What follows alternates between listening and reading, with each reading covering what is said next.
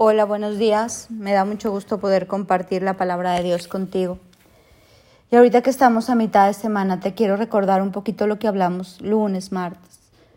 El lunes hablamos de construir con buenos materiales, de tener una construcción con materiales que puedan pasar por el fuego, materiales que tengan un fundamento sólido, el fundamento de la palabra de Jesús. Y ayer hablamos de no dejar que otros controlen nuestra vida, otras circunstancias, otras personas, las cosas que pasan afuera nos controlen estar en el centro de la voluntad de Dios. Dios quiere enseñarnos a no darle el control a nada más que a Él. Yo estaba en oración y visualizaba como esos controles de la televisión. Entonces yo le había otorgado el control a ciertas personas, a ciertas actitudes, a ciertas circunstancias.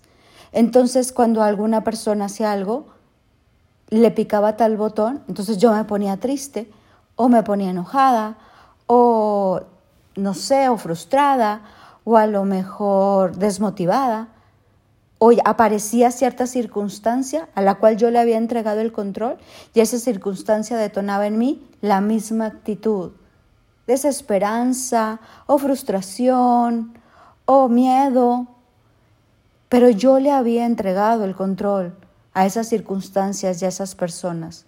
Y lo que hice en oración fue quitarles el control. Tomé todos esos controles como la de la televisión, los visualicé, los tomé, los tomé todos y se los entregué a quien crees. A Dios.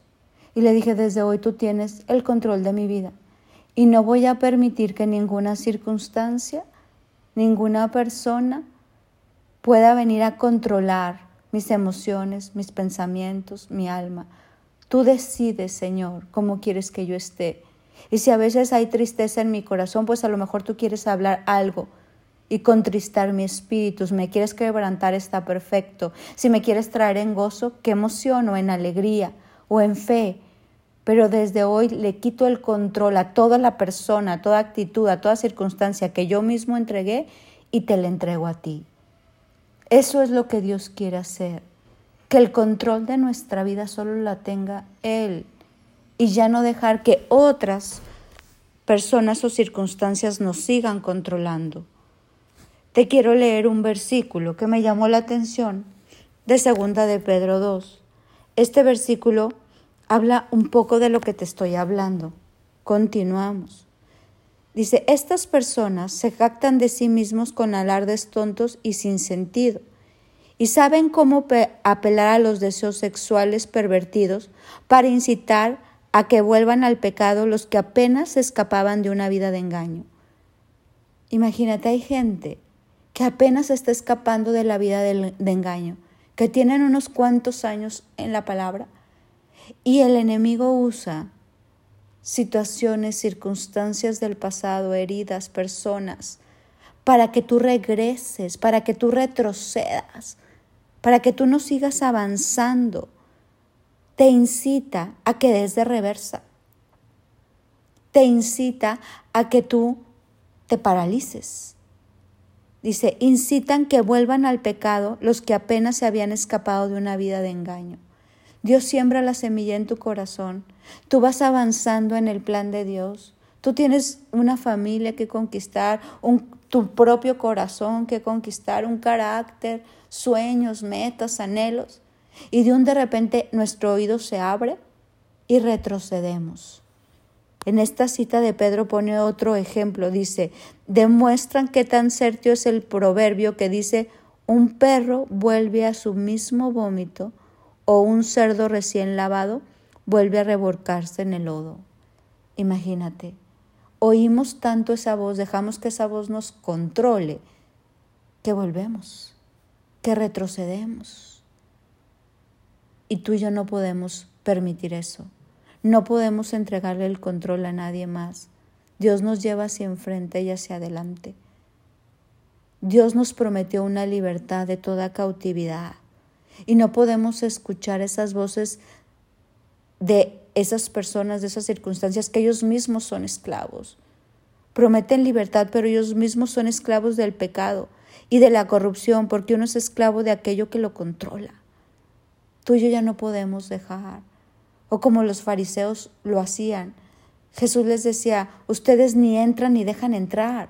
Son ciegos y guías de ciegos. Ellos no querían que otros entraran, ni ellos mismos entraban. Hoy nosotros tenemos que escapar de esa vida de engaño. Hoy tenemos que quitarle todos los controles y pararnos firmes y fuertes en el fundamento de la palabra. No podemos retroceder. Hoy quiero invitarte a no dejarte. Hoy quiero invitarte a que tú sigas caminando en la palabra de Dios. Tú sigue parado firme.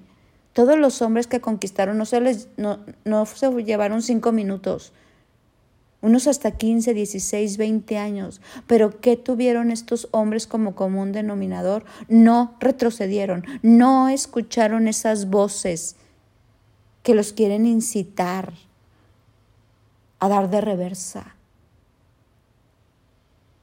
a desviarse del camino. Hoy sigamos caminando. Hoy sigamos en esta construcción Hoy vamos a caminar en la libertad que Dios nos dio. Vamos a caminar en lo que Jesús pagó por nosotros en esa cruz. Jesús nos da una vida diferente. Jesús nos lleva a vivir una vida en plenitud. Hoy vamos a quitar, a seguir quitando, porque el control no se quita en un día. Como te hablé ayer y te quiero seguir reforzando hoy. Quitémosle el control a todo equivocado que se lo hemos entregado a toda situación. Y vamos a dejar que el único que tenga el control de nuestra vida sea nuestro Señor, porque Él nos va a dar la misma libertad que le dio a tantos hombres. Pero esos hombres se mantuvieron firmes, se mantuvieron fuertes, se mantuvieron estables caminando en el plan que Dios tenía para ellos y no se dejaron incitar por nada más. Mi nombre es Sofía Loreto y te deseo un bendecido día.